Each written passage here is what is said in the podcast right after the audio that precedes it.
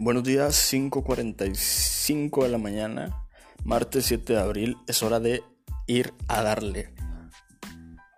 Quiero agradecerte por haber escuchado hasta este tercer episodio.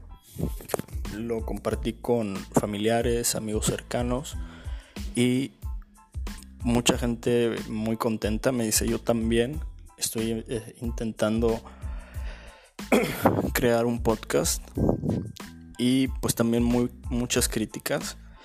Lo que quiero compartirte es que no importa cuál sea tu meta, cuál sea tu objetivo, siempre va a haber gente dispuesta a darte su punto de vista o su crítica de una buena o de una mala manera.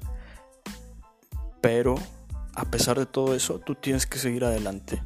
Tienes que saber que siempre va a haber gente así y a pesar de eso, tienes que sacar tu proyecto o tu meta o tu visión adelante.